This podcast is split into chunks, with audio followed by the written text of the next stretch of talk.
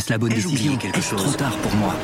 Prenez vos décisions d'investissement avec le soutien de Clarity AI. Gérez votre portefeuille tout en lui assurant une croissance durable grâce à l'association d'une IA puissante et d'une grande expérience de l'industrie. Notre technologie augmente l'efficacité des processus réglementaires, y compris ceux liés à l'article 29 de la loi énergie-climat. Réduisez les risques et atteignez vos objectifs de durabilité en vous basant sur des faits vérifiés et des méthodologies transparentes. Clarity AI, la technologie au service des décisions humaines. Rendez-vous sur clarity.ai et passez à l'action dès aujourd'hui. À l'heure où vous écouterez ce podcast, on aura peut-être enfin fini de compter les voix en Arizona, au Nevada ou en Géorgie.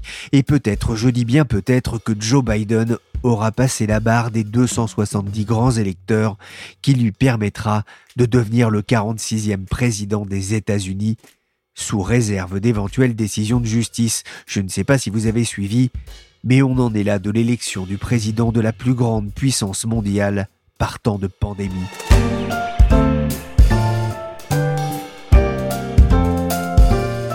Je suis Pierrick Fay, vous écoutez La Story, le podcast d'actualité des échos, en mode USA.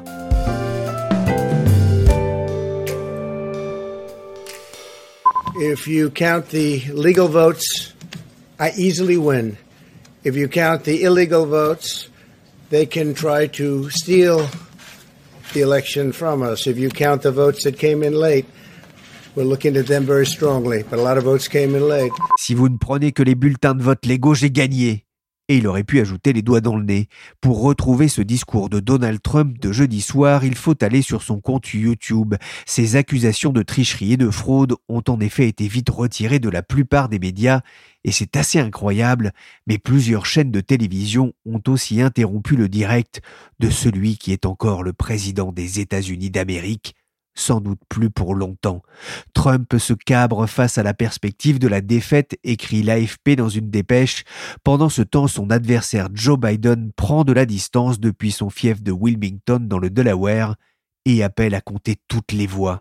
So, each ballot must be counted. And that's what we're going to see going through now. And that's how it should be. Democracy is sometimes messy. C'est ce qui doit se faire et c'est ce qui sera fait. La démocratie parfois ébrouillonne et nécessite d'être patient. Et il ajoute Il n'y a pas de doute que lorsque le dépouillement sera terminé, moi et Kamala Harris serons déclarés gagnants. Vous le savez, en politique, comme en sport, c'est à la fin du marché qu'on compte les bouses, et tant que les résultats ne sont pas officiellement reconnus par les deux camps, je me garderai bien dans ce podcast de dire qui a gagné, même si ça commence à sentir mauvais pour l'actuel locataire de la Maison Blanche. J'ai tout de même appelé Véronique Le Billon, correspondante des Échos à New York, pour faire le point sur ce que l'on sait en ce vendredi midi sur l'état de cette élection décidément pas comme les autres, et on est tombé d'accord sur un point, c'est le pire scénario d'une élection éreintante. Les officiels avaient tous prévenu hein, qu'on n'aurait probablement pas le nom du vainqueur euh, la nuit de l'élection, mais on aurait pu avoir des scénarios plus simples, hein, c'est sûr. Euh, par exemple, si Biden avait remporté la Floride, parce que Trump aurait eu beaucoup beaucoup plus de mal euh, à remonter. Donc là, on voit que le résultat est beaucoup plus serré et ça donne lieu de la part de Donald Trump à de multiples contestations. Hein. Il s'est même déclaré vainqueur dans la nuit de, de mardi à mercredi. S'il a fait cela, c'est parce qu'il sait que les votes par courrier qui restent à dépouiller en Pennsylvanie et dans les autres États clés ont été majoritairement euh, demandés par des démocrates. Et donc que les résultats partiels qui lui étaient favorables se retournent un peu au fur et à mesure de, des décomptes. Et tout ça, évidemment, ça génère beaucoup de tensions aujourd'hui. Jeudi soir, on n'avait pas les résultats, par exemple, en Alaska ou, dans le Nevada. On, attend depuis des heures. Pourquoi est-ce que ça prend autant de temps? Ben, L'année a été euh, très particulière hein, avec la pandémie et l'organisation du vote est très différente euh, des autres années parce qu'il y avait cette menace avec le, le coronavirus, plein d'États en fait ont élargi les possibilités offertes pour voter. Ils ont proposé à leurs électeurs de voter par courrier ou de voter en avance, par exemple une semaine avant, voire même un mois avant l'élection. Et le vote par correspondance notamment a beaucoup séduit.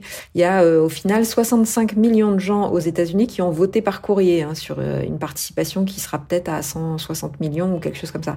Donc tous ces bulletins sont arrivés dans les bureaux de dépouillement. Ça représente évidemment un énorme volume à traiter. Il hein. faut décacheter les enveloppes, vérifier que la signature correspond à celle enregistrée quand l'électeur s'est inscrit sur les listes. Après, il faut scanner le bulletin de vote. Alors tout ça aurait pu se faire au fil de l'eau, hein, on imagine, quand les courriers arrivaient. Sauf que certains États ont des règles plus strictes. La Pennsylvanie, dont on sait bien que c'est un État clé, par exemple, euh, la Pennsylvanie ne permet de dépouiller qu'à partir du jour officiel de l'élection, soit le 3 novembre, donc c'était mardi, et euh, c'est-à-dire en même temps que le vote en personne. Il y avait, euh, pour vous rendre compte, 2 millions de gens qui en, en Pennsylvanie qui ont voté par courrier. Donc voilà, c'est tout ça, c'est pour ça que ça dure depuis trois jours. Supporters of President Donald Trump voiced their frustration late Wednesday with the ballot counting process outside the Maricopa County Elections Department. Oui, on va dire que les, les aujourd'hui, hein, les travailleurs électoraux, ceux qui sont en train de compter, sont vraiment euh, sous pression dans certains États entre euh, bah, des manifestants euh, démocrates ou des surtout des manifestants républicains. On craignait des débordements. Alors, on n'a pas encore le nom du président, mais on a vu l'image quand même de magasins de luxe barricadés préventivement, notamment dans les rues de New York, comme autant des manifs des gilets jaunes à Paris. Pour l'instant, ça se passe plutôt bien? Bah, c'est vrai qu'on avait pas mal évoqué des scénarios avec des intimidations aux portes des bureaux de vote, des manifestations. Ça n'a pas eu lieu, en tout cas pas pendant l'élection. Hein. S'est vraiment déroulée euh, dans le calme globalement. Les magasins qui se barricadent, je dirais que c'est presque devenu euh, une habitude hein, aux États-Unis cette année. Au printemps, euh, quand il y a eu les, les, manifestations contre les violences policières après la mort de George Floyd, il y a eu des couvre-feux un peu partout et donc tout le monde s'était un peu barricadé parce que il y avait effectivement cette crainte des émeutes. Et puis en août, par exemple à Washington, quand il y a eu la convention républicaine moi j'y étais, il y avait euh, la même chose. Hein. il y avait aussi des, barricades qui se montaient parce que le lendemain il y avait une grande marche en hommage à Martin Luther King et donc euh, à nouveau on craignait euh, des débordements. Mais peut-être que c'est maintenant qu'on va le voir ce débordement, enfin ces débordements parce que on voit que le vote Trump a été plus élevé que prévu et qu'il attise hein, vraiment le discours sur l'idée d'une élection volée.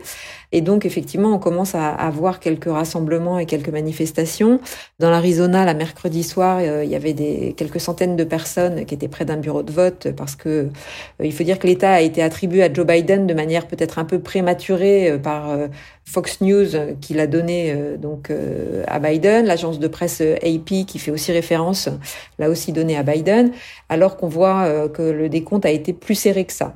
Tout à l'heure, il y avait aussi dans le Nevada un, officiel qui disait qu'ils allaient commencer à vérifier les voitures qui entraient près de la zone où ils dépouillaient les bulletins pour euh, s'assurer qu'il y avait euh, personne de mal intentionné. Donc on voit bien qu'il y a une forte tension.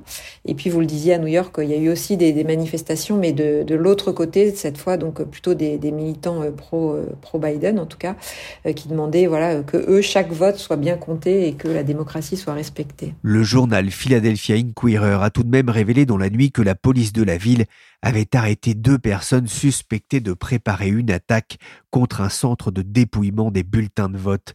Elle a interpellé deux hommes armés à proximité d'un véhicule porteur d'autocollants affichant des messages associés à QAnon, le mouvement complotiste d'extrême droite.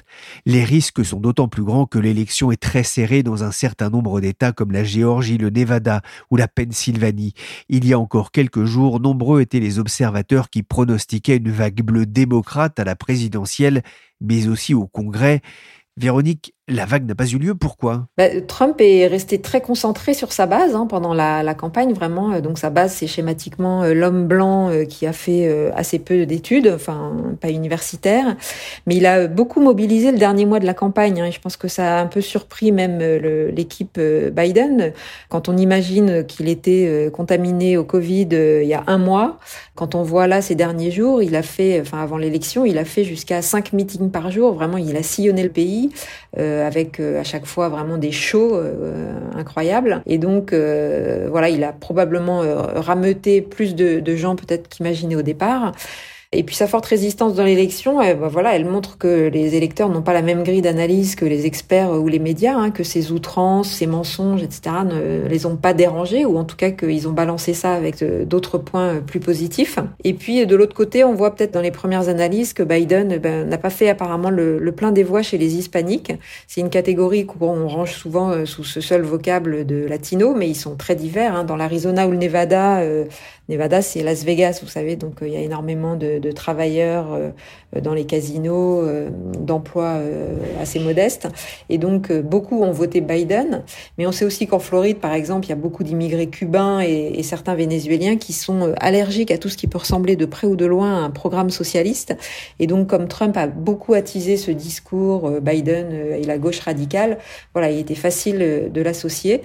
Et donc, voilà, ça a été un peu la, stratégie d'attaque de, de, Trump et ça a en partie marché. il y a toujours quelque chose qui est assez surprenant à vue de France. On, on connaît le système américain où, dans la plupart des États, le vainqueur emporte tout. Alors, j'ai vu qu'il y avait une exception dans le Maine, par exemple, mais globalement, celui qui gagne l'État bah, emporte tous les grands électeurs. Euh, malgré tout, Biden devance encore Trump en nombre de voix comme Hillary Clinton en, en 2016. Oui, c'est ça, euh, comme en 2016, mais a priori pas beaucoup plus qu'en 2016. Hein. On est pour l'instant autour de 3 euh, millions de voix supplémentaires en faveur de Joe Biden, mais ce qui est quand même pas négligeable, hein, effectivement. Euh. On voit que Trump, en tout cas, a aussi plus de voix qu'en qu 2016. Il a su mobiliser ses électeurs, vous le disiez, avec notamment une fin de campagne tonitruante. La question qu'on peut se poser maintenant, c'est est-ce qu'on se dirige vers un scénario à la 2000 lorsqu'il aura fallu attendre des semaines le décompte des voix en Floride? Alors là, on est encore dans cette phase effectivement de dépouillement des bulletins de vote, hein, avant même les, les, recomptes ou les contestations. Donc ça, ça va durer euh, quelques jours parce qu'il y a certains États qui acceptent les bulletins de vote jusqu'au 12 novembre, euh, s'ils sont bien euh, marqués du cachet de la poste au 3 novembre, hein, c'est-à-dire s'ils ont eu un cheminement très long jusqu'au bureau de vote. Mais Donald Trump a déjà demandé un recompte des voix dans le Wisconsin parce que l'écart entre lui et Biden est inférieur à un point. il a tout à fait le droit de le demander, hein, c'est vraiment prévu par la loi dans ce cadre-là, quand il y a moins d'un point d'écart. Et après, on va entrer dans la phase des recours et des procédures judiciaires engagées. Hein. Donc, euh, on voit en ce moment que les deux camps font appel à leurs donateurs euh, pour financer euh, la guérilla juridique. Hein. C'est un moyen, voilà, de redonner un peu de, trésor de guerre aux, candidats. Et par ailleurs, on a vu Donald Trump qui a dit via Twitter qu'il allait attaquer tous les États où Biden avait gagné. Alors, il dit je vais les attaquer pour fraude électorale et fraude d'État. Bon, en fait, on va voir un peu ces prochains jours euh, si tout ça se matérialise effectivement ou si, euh, une fois le tableau des 50 États euh, vraiment plus clair et un vainqueur déclaré, ça retombe un peu. For I hear the sound of victory. I hear the sound of victory. I hear the sound of victory. Alors, il y a eu un moment l'hypothèse d'une égalité parfaite en nombre de grands électeurs, 269 de chaque côté. Par curiosité, comment ça serait passé? Oui, alors c'est un cas qui est effectivement prévu et c'est assez complexe. Alors dans ce cas-là, c'est la Chambre des représentants, donc les députés, qui élisent le président. Ce serait euh, la nouvelle Chambre qui a été élue le 3 novembre qui ferait ce choix-là. Donc euh, elle sera intronisée au, au mois de janvier. Et donc dans ce cas, alors les députés de chaque État se réunissent, État par État, et c'est le parti majoritaire au sein de cette délégation qui apporte une voix. Donc il y a 50 États, donc 50 délégations euh, d'États au sein de la Chambre des représentants. Et le président, donc, serait choisi à la majorité. Et le résultat, en fait, il peut être très différent de la majorité parlementaire. Par exemple, euh, aujourd'hui, la majorité parlementaire à la Chambre, elle est démocrate. Mais si on appliquait cette règle, c'est les républicains qui sont euh, majoritaires, qui gagneraient le droit de nommer le, le président. Voilà. Et dans la prochaine assemblée, on la connaît pas encore euh, puisqu'il y a encore des, des, dépouillements en cours, mais on imagine a priori que ce sera aussi les républicains qui euh, auront euh, la majorité des délégations d'État. Et pour le vice-président, alors lui, il est choisi par le Sénat et chaque sénateur a une voix. Donc là, c'est vraiment la majorité euh, sénatoriale qui l'emporte. Aujourd'hui, euh, si on l'appliquait euh, au Sénat d'aujourd'hui, c'est une majorité républicaine. Mais on ne sait pas encore tout à fait qui aura la majorité dans le, le, prochain Sénat, même si, a priori, ça penche aussi plutôt pour les républicains. Une chose est sûre, on conçoit aussi l'importance de, la nomination de la conservatrice Amy Barrett à la Cour suprême quelques jours avant le scrutin, dans l'hypothèse où finalement euh, euh, l'élection ou la désignation du, vainqueur deviennent vraiment compliquées Oui, alors on n'en est effectivement pas là, hein, euh, mais ça peut in fine remonter jusqu'à la Cour suprême. C'est ce qui s'était passé en 2000 euh, en, avec le recomptage des voix en Floride hein, entre euh, George W. Bush et Al Gore. En même temps, si ça remontait à la Cour suprême, alors certains disent aujourd'hui que Amy Coney Barrett ne voudrait pas forcément s'associer tout de suite à une décision qui pourrait être un peu stigmatisante pour sa carrière. Hein, elle est nommée à vie, voilà, elle a été nommée dans des conditions quand même assez polémiques. Donc voilà, certains disent peut-être qu'elle s'abstiendrait de, commenter, mais c'est vraiment des, pures spéculations. Et puis par ailleurs, quand même, on a vu, il y a déjà eu pas mal de recours hein, dans des cours suprêmes au niveau des États, puisque chaque État a sa Cour suprême. Et il y a aussi des juges fédéraux. Euh, donc on a vu des recours dans ces deux juridictions et certains ont pris des décisions qui allaient contre l'avis de l'équipe de campagne de Trump, alors même que c'était des juges fédéraux euh, qui avaient une étiquette plutôt républicaine. Je pense par exemple dans le Texas, il y a eu euh, un cas d'un juge qui était réputé très républicain, qui avait été saisi sur une affaire de, de vote en mode un peu drive-in, c'est-à-dire où, où, on votait assis dans sa voiture, et le vote en fait, enfin le juge fédéral a, a rejeté la requête de l'équipe Trump. Donald Trump qui ne décolère pas et évoque constamment la fraude, notamment sur son compte Twitter, où une bonne partie de ses messages sont maintenant censurés par Twitter, le contenu étant contesté et susceptible d'être trompeur quant au mode de participation à une élection ou à un autre processus civique. Trump qui accuse à présent la société sur son compte d'être hors de contrôle et de le censurer en échange du maintien par le prochain gouvernement de l'article 230 d'une loi qui exonère les réseaux sociaux de responsabilité pour ce que leurs utilisateurs postent on en a parlé mardi dernier dans la story. Véronique, une question se pose quand même. Est-ce que le camp républicain va faire front derrière son leader dans sa dénonciation sans preuve des fraudes? Bah, C'est pas certain en fait, parce que quand Donald Trump a dit qu'il fallait arrêter le comptage des voix euh, pendant la nuit du 3 novembre, plusieurs voix républicaines, hein, pourtant proches de lui, ont rappelé que euh, bah, dépouiller les bulletins de vote, c'était pas de la fraude hein, et qu'il fallait euh, bien distinguer les deux. Donc les républicains, au final, n'ont pas forcément intérêt non plus à, créer des contentieux s'ils sentent qu'ils sont pas euh, légitime et euh, il pourrait vouloir davantage se projeter dans ce qui va se passer au Congrès, euh, dans l'équilibre un peu des, forces entre la Maison Blanche et le Congrès.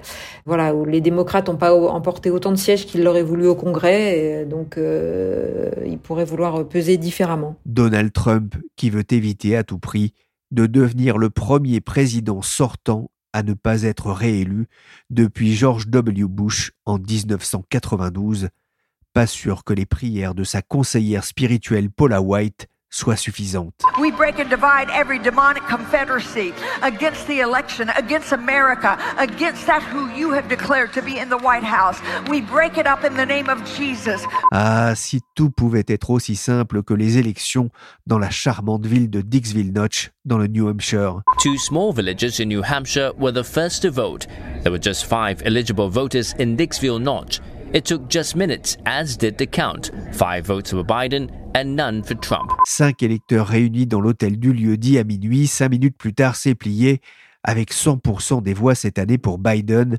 Le problème, c'est qu'il y avait plus de 160 millions d'électeurs, dont beaucoup ont voté par correspondance, des électeurs aux vues disparates. Je vais en parler tout de suite avec mon prochain invité dans la story des échos.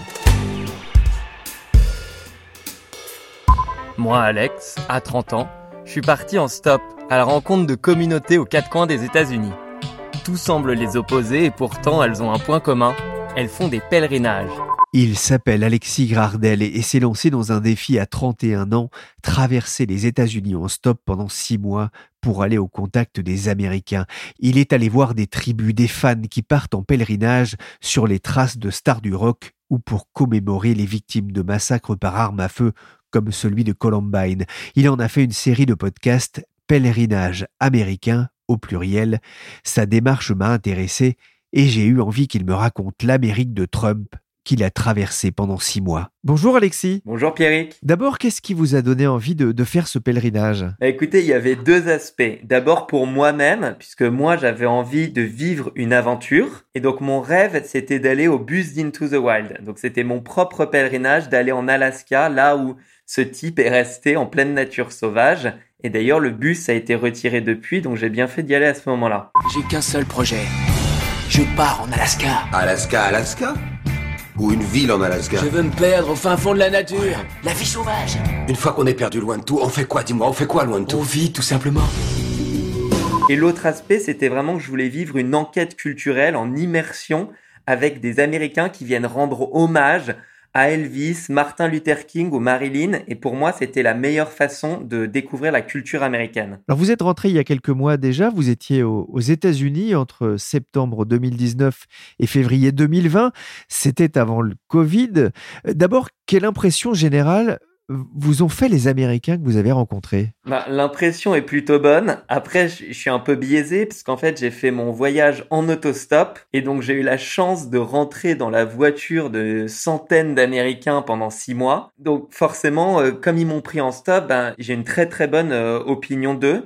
Et l'autre point que je voudrais dire, c'est le côté de la diversité. C'est incroyable de penser que dans le même pays, puisse y avoir euh, des Amérindiens, euh, des Afro-Américains, des Asian Americans, des Latinos qui vivent vraiment de façon euh, communautaire absolument partout dans le pays. quoi. Bah, vous le disiez, hein, vous n'avez pas loué de Mustang, mais vous avez pris vos pieds, votre sac à dos en agitant le pouce pour faire du stop. Ça, c'est vraiment un bon moyen de rencontrer le cœur de l'Amérique. Eh ben oui, quand on part faire une enquête culturelle, le stop, c'est le meilleur moyen de s'immerger avec les Américains. J'ai pu faire des rencontres avec des personnes hyper diverses et aussi vivre des aventures incroyables. Donc je vais vous en raconter une. Quand je suis parti à Wounded Knee, qui est un endroit où des Amérindiens ont été massacrés, du coup les Amérindiens vont rendre hommage à ces personnes-là, eh bien une femme m'a pris en stop, m'a raconté qu'elle partait à une cérémonie religieuse, ou en tout cas spirituelle, amérindienne, m'a demandé si je voulais venir, et j'ai terminé dans son ranch, dans une espèce de tipi, à vivre une cérémonie. Donc, euh, j'étais le seul blanc, on était une vingtaine de personnes, à chanter des chants amérindiens dans le noir avec des pierres qui brûlaient au milieu et on a fini par fumer le calumet de la paix. Donc, je pense que ça, c'est le genre de truc qui n'arrive quasiment qu'en stop. Ça a quel goût, euh, le calumet de la paix? Eh ben écoutez, ça a un goût un peu comme du tabac. Alors tout ça, vous le racontez, hein, et vous allez le raconter dans une série de podcasts pèlerinage américain hein, que je vous conseille d'ailleurs euh, d'écouter. Euh, prenez un peu le temps, voir ces rencontres absolument étonnantes que vous avez faites tout au long de ce périple. Justement, moi, je me posais une question. De quoi est-ce qu'on parle quand on est trois heures en voiture avec euh, des Américains? Ce qui se passe, c'est que moi, j'ai un accent français quand même assez fort. Donc les gens se retrouvent tout de suite face à un étranger, donc ils me demandent assez rapidement ce que je pense de leur pays. Et eux vont aussi me dire ce qu'ils pensent de la France. Et donc tout de suite, on va avoir des discussions assez profondes. Et l'autre chose que j'apprécie énormément, c'est que en fait, on roule ensemble dans la même direction et les personnes ouvrent complètement leur cœur. C'est un confessionnal, une voiture. Et donc, ils me racontent aussi les problèmes qu'ils ont avec leur femme. ils me racontent absolument tout et aussi me décrivent le paysage. Donc c'est euh, parfois, euh, ça sert aussi de guide touristique. On parle beaucoup d'une Amérique divisée euh, en colère. C'est l'impression que vous avez eue? Alors. Pour moi, il y a, oui, il y a deux choses. L'Amérique est effectivement divisée et il y a qu'une seule partie qui est en colère. Ça, c'est un peu l'impression que j'ai eue. Donc, le côté divisé, eh bien, oui, il y a la division entre les côtes et le centre du pays. Quand on arrive à l'est, tout le monde tout d'un coup est démocrate alors que dans le centre, il y en avait quand même moins. Et aussi, bien sûr, la division entre les villes et les campagnes, et qui pour moi est la plus intéressante. Je vais vous raconter deux anecdotes qui se sont passées à 15 km l'une de l'autre. C'est dans l'Arizona. La première, c'est je me fais accueillir par une femme qui se considère plutôt féministe qui est démocrate, qui me raconte qu'un homme lui plaît, mais qu'elle veut plus le voir depuis qu'elle a découvert qu'il était républicain. Et elle me raconte que avant jamais elle aurait pensé ça. Elle aurait très bien pu être avec un républicain, mais maintenant pour elle, Trump c'est le mal. Et une des raisons pour ça, c'est qu'elle passe toute la journée devant CNN qui critique Trump toute la journée. Et à 15 km de là, je me suis retrouvé dans un ranch avec que des blancs, avec des chapeaux de cow-boy. Enfin, c'était vraiment le, le cliché. Et là, eh ben, il y a plein de gens qui m'ont raconté qu'ils voteront jamais démocrate parce qu'ils tiennent beaucoup trop à leurs armes à feu. Et donc, à travers ces deux anecdotes, je vous ai raconté euh, à quel point l'Amérique peut être divisée tout en étant aussi proche. Un des trucs qui m'a marqué, c'est vraiment qu'ils pensent tous en termes de droits. La démocrate dont je vous ai parlé, elle, elle pensait avant tout aux droits des femmes et les autres, ils pensaient à leurs droits aux armes à feu. Et tout le monde pense à ses droits. On vous a souvent parlé de politique et de Trump Ah ben oui, plutôt, c'était la période de l'impeachment, donc ça déchaînait euh, les passions, mais surtout côté démocrate, c'est ça qui est intéressant. Les démocrates étaient persuadés qu'il allait perdre, enfin qu'il allait être destitué, parce que, comme je vous le disais, c'était ce qui était raconté toute la journée sur CNN, alors que les républicains, eux, franchement, c'était pas leur problème. Ils, en parlaient quasiment jamais. Donc ça, c'était un premier truc intéressant. Et la deuxième chose que je pense intéressante, c'est que je vous ai dit, pour euh, les démocrates, Trump, c'est le mal, mais pour les républicains, Trump, c'est pas Dieu non plus. Il y a forcément certains euh, qui l'admirent pour tout ce qu'il fait, mais il y en a aussi pour qui Trump est un mal nécessaire. Pour réussir dans ce monde où euh, les gens sont durs euh, et ils considèrent que les Chinois euh, et les Russes ont des méthodes pas très respectables, eh bien, pour s'en sortir, l'Amérique doit aussi ne pas avoir des méthodes très respectables et pour ça, Trump est l'homme de la situation. It's finally election day here in the United States and Americans are heading to the polls to cast their ballots for the next US president. Will it be Donald Trump or will it be Joe Biden? Well, the stakes are high because these two candidates are offering starkly different visions for the future of this country. Alors nous sommes le, le 4 novembre, au lendemain euh, du vote. Il est 11h27, je précise. On ne connaît pas encore le nom euh, du président. Est-ce que vous êtes surpris par ce qui se passe? Bah écoutez, pas tant que ça, puisque on a parlé du fait que l'Amérique était tellement divisée. Et je vous ai donc dit que les démocrates regardaient tout le temps CNN, les républicains regardent Fox News, qui dit exactement le contraire. Donc ça ne m'étonne pas que l'Amérique euh, soit divisée dans les résultats comme là. Et je, dois reconnaître que c'est assez intéressant de voir que l'Arizona, donc je vous ai donné deux exemples là-bas, eh bien, a finalement voté pour Joe Biden. Donc, euh, c'est plutôt la femme féministe qui l'a élu que euh, donc les gens dans leur ranch.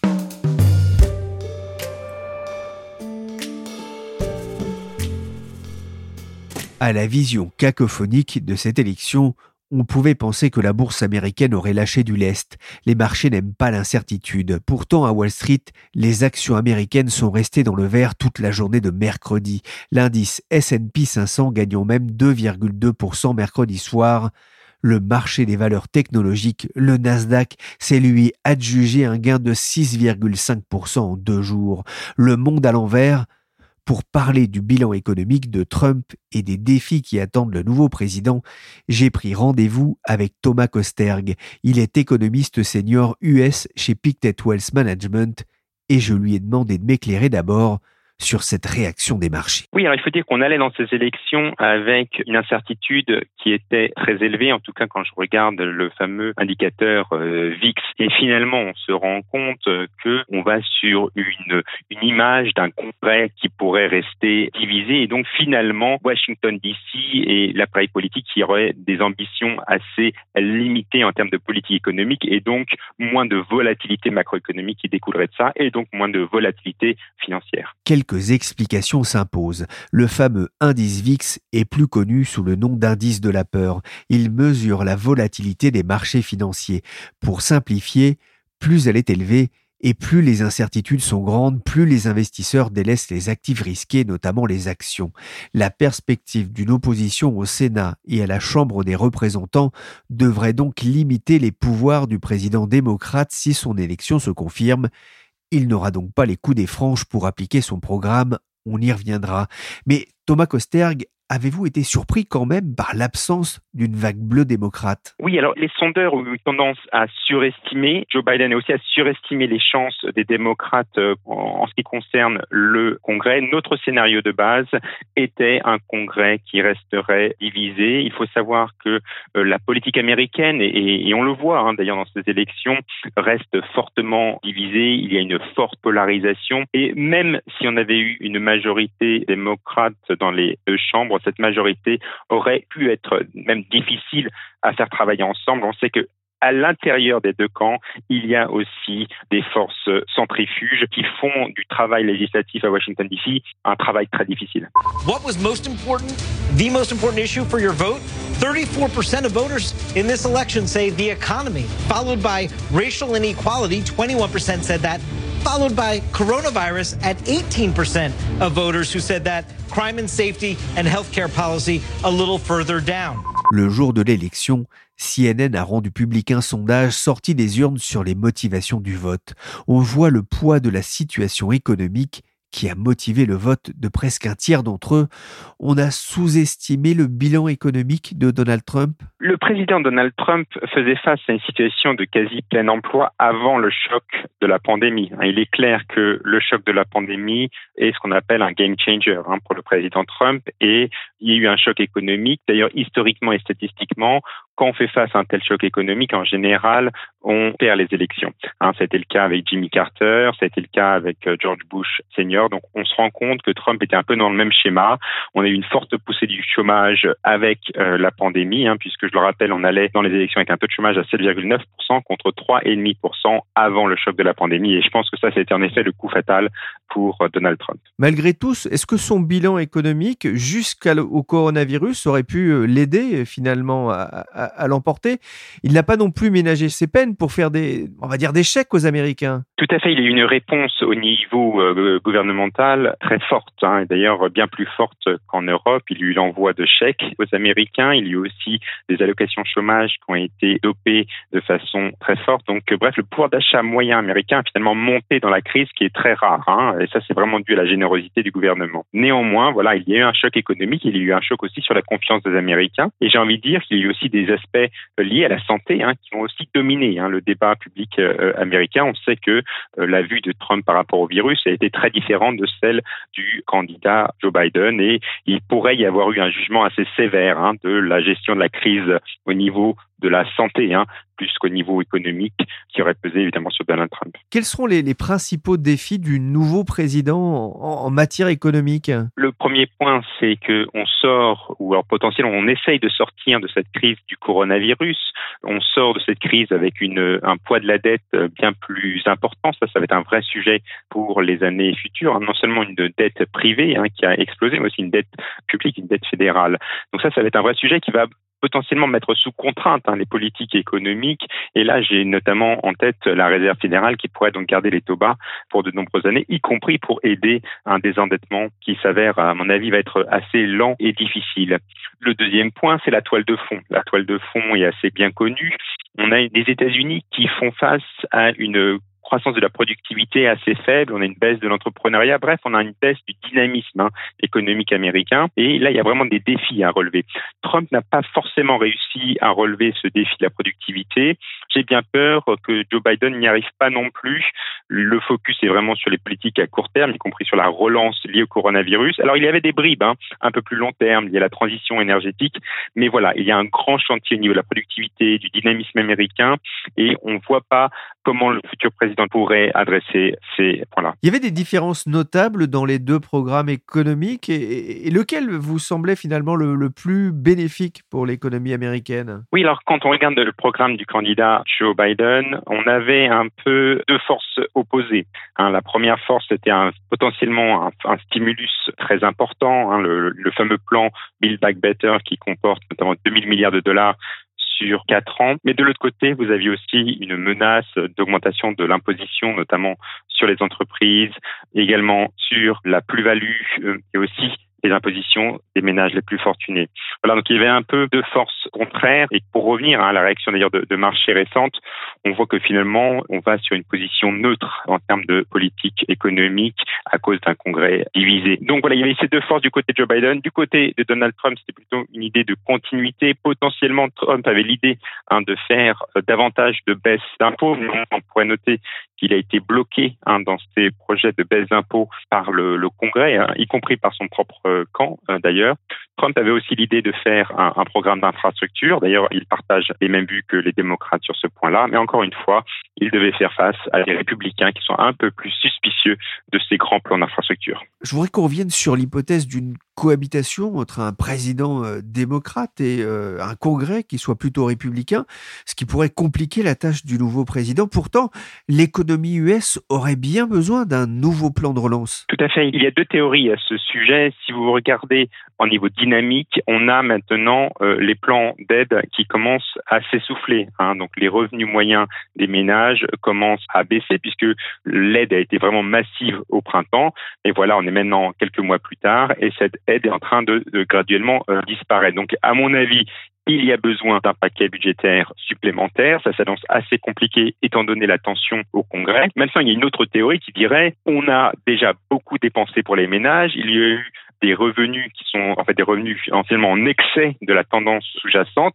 C'est vrai que le taux d'épargne a euh, augmenté très fortement aux États-Unis et finalement on n'attend plus qu'un choc de confiance pour que les ménages dépensent cet argent qui a été quelque part mis dans un espèce de réservoir euh, ou concrètement a été mis dans, sur le compte en banque. Néanmoins, ce choc de confiance à court terme, ce choc de confiance positive à court terme, c'est difficile à voir, étant donné la pandémie. Euh, je rappelle qu'il y a une augmentation très forte des cas et on semble se diriger à très court terme potentiellement vers le chemin à l'européenne.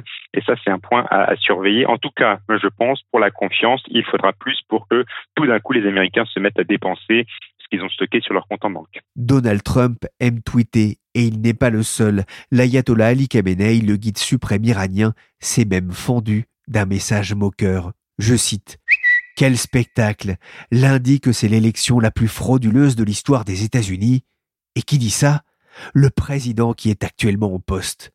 Son rival dit que Trump a l'intention de truquer l'élection.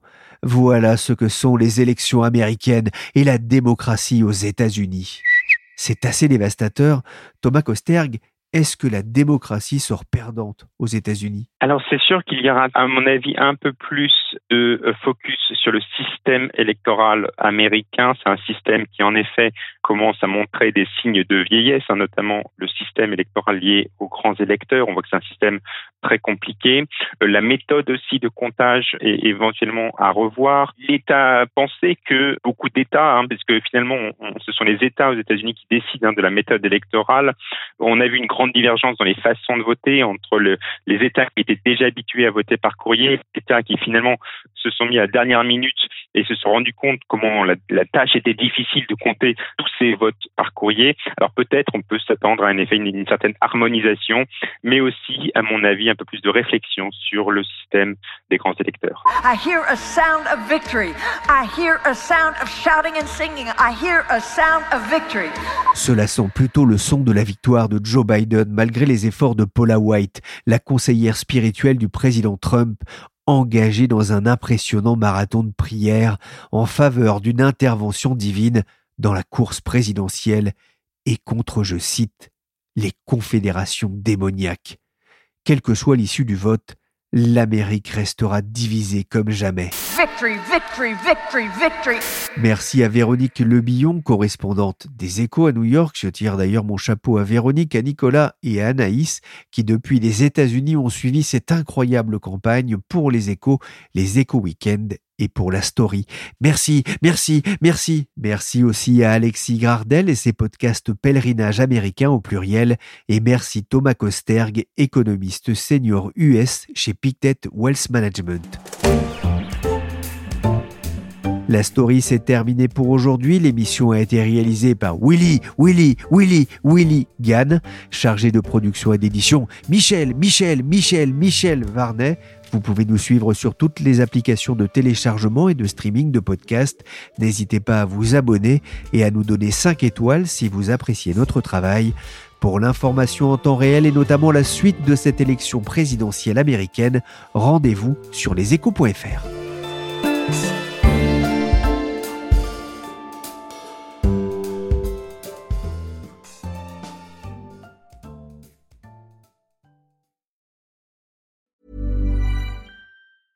Hey, it's Paige DeSorbo from Giggly Squad. High quality fashion without the price tag. Say hello to Quince.